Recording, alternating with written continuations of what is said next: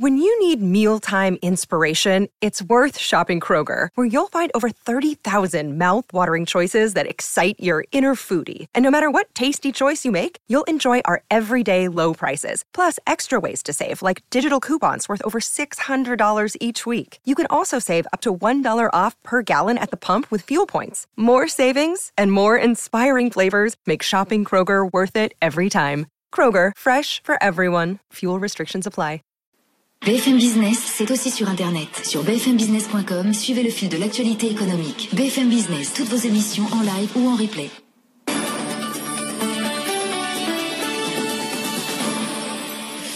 Merci d'écouter de regarder BFM. Il est 19h30. Faiza Younzi, plus qu'une demi-heure à attendre. Le président de la République doit présenter un allègement du confinement, du mois, on l'espère tous. Alors on le sait, il va se faire en trois étapes. Ce week-end pour les commerces, ensuite le week-end du 18 décembre pour les fêtes de fin d'année, et puis enfin en janvier pour la réouverture des restaurants. Euh, Thomas Aspartas, bonjour. Quelles sont les réponses du chef de l'État Quelles sont les, les réponses que le chef de l'État doit apporter ce soir aux entreprises? Alors le premier point, Faiza, évidemment, c'est la date de réouverture des commerces. Normalement, c'est samedi, hein, le 28 novembre. C'est ce qu'on disait la semaine dernière. Les commerçants avec le gouvernement en échange du report d'une semaine du Black Friday. Mais on n'est pas à l'abri d'une bonne surprise. Et si ça se trouve, cette réouverture aura lieu dès vendredi, le 27. Ensuite, il y a la question du protocole de réouverture des commerces. A priori, c'est pas Emmanuel Macron qui va le, le détailler. Ça relève plutôt du Premier ministre et de son gouvernement. D'ailleurs, on attend toujours la confirmation qu'une conférence de presse aura bien lieu demain ou jeudi. Mais le président va peut-être quand même ce soir donner un ou deux détails, un ou deux points pour planter le décor pour les Français, comme la jauge relevée ou les contrôles à l'entrée des grands magasins. Thomas, les bars, les cafés, les restaurants, eux, ne vont pas rouvrir au mois de décembre. Alors ça, effectivement, c'est sûr, ça a été annoncé par le gouvernement. Et du coup, le secteur HCR, hôtel, café, restaurant, attend deux choses ce soir. Un, à quelle date ils pourront rouvrir?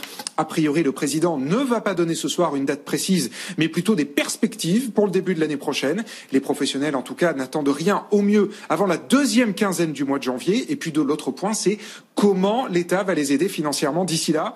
Bruno Le Maire a annoncé la mise en place d'un nouveau fonds de solidarité et les entreprises auront le choix à partir du mois prochain entre l'indemnité de 10 000 euros par mois, comme c'est le cas aujourd'hui, ou alors, si c'est plus avantageux pour eux, un pourcentage de leur chiffre d'affaires mensuel. Sauf qu'il reste trois points à trancher sur ce nouveau fonds. Un, le fonds le taux de ce, de ce, le pourcentage, le taux donc de ce nouveau fonds de solidarité.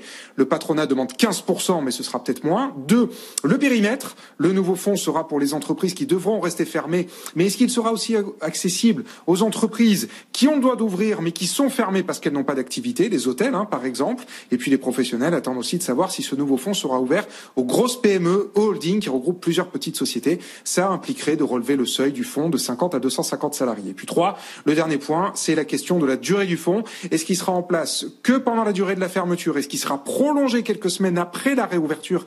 Et puis, est-ce qu'il sera rétroactif au mois de novembre? Réponse, probablement, sur un certain nombre de ces points, dans moins d'une demi-heure à 20 heures avec l'allocution du chef de l'État. Merci Thomas et on vous retrouve tout au long de cette soirée pour commenter l'intervention du chef de l'État. Il est 19h33. On part en Italie où l'Italie a décidé de jouer au Père Noël pour relancer la consommation. Il va rembourser 10% des dépenses de tous les habitants de plus de 18 ans. C'est le décryptage du Père Noël Pierre Kupferman. Justement, on va savoir euh, dans un instant, enfin dans une petite demi-heure, si le chef de l'État va jouer au Père Noël. Il devrait en dire plus en tous les cas pour ce qui va se passer pour les fêtes de fin d'année et les restrictions qui doivent aller avec euh, Faïza. En tout cas, les Français ont l'intention de faire plaisir. Ils devraient dépenser plus cette année pour Noël. D'après une étude de Cofidis, ils prévoient un budget de 603 euros en moyenne, budget en hausse de 54 euros par rapport à l'an dernier. Les précisions de Karine Berniol. Déjà, les chiffres de la décollecte du livret A publiés hier laissaient entrevoir un inversement de tendance. En octobre, les retraits ont dépassé les versements de près d'un milliard d'euros.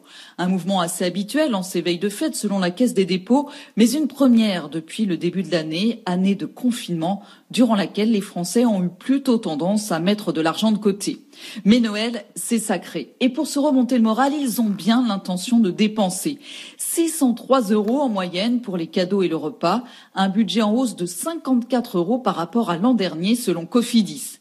Ceci dit, pour pouvoir multiplier les cadeaux, les Français comptent profiter plus que jamais des promotions du Black Friday.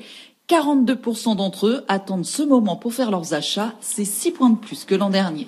Également dans l'actualité, Elon Musk qui détrône Bill Gates. Il est désormais la deuxième fortune mondiale dans le palmarès de Bloomberg, juste devant le fondateur de Microsoft. Alors 200 millions de dollars les séparent. En janvier, Elon Musk n'était que 35e. Il a gravi les échelons de ce classement grâce au bon du titre Tesla au Nasdaq. D'ailleurs, Wall Street est en grande forme aujourd'hui. Le Dow Jones a franchi la barre des 30 000 points pour la première fois de son histoire. Les marchés de Vige sont rassurés par le feu vert de Donald Trump au lancement du processus de transition avec Joe Biden. Et d'ailleurs, le futur président des États-Unis compose son futur gouvernement. Il a donné les noms des premiers membres dès hier au poste de secrétaire au Trésor. Il a choisi Janet Yellen, l'ancienne présidente de la Fed, une économiste renommée dont la candidature devrait passer sans problème au Sénat. C'est en tout cas ce que nous explique Grégory Volokin, le président de Miscart Financial Services.